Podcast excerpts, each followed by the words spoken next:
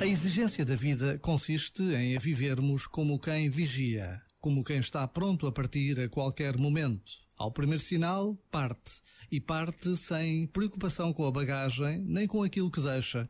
Como quando Deus disse a Abraão: Deixa a tua terra, a casa de teu pai, e vai em direção à terra que eu te indicar. Vai, sai do teu lugar e caminha comigo. Diz sim à vida que a cada instante te ofereço. Aceita e faz dela a tua aventura, construindo com os outros e com todos os seres um hino à vida. Este momento está disponível em podcast no site e na app.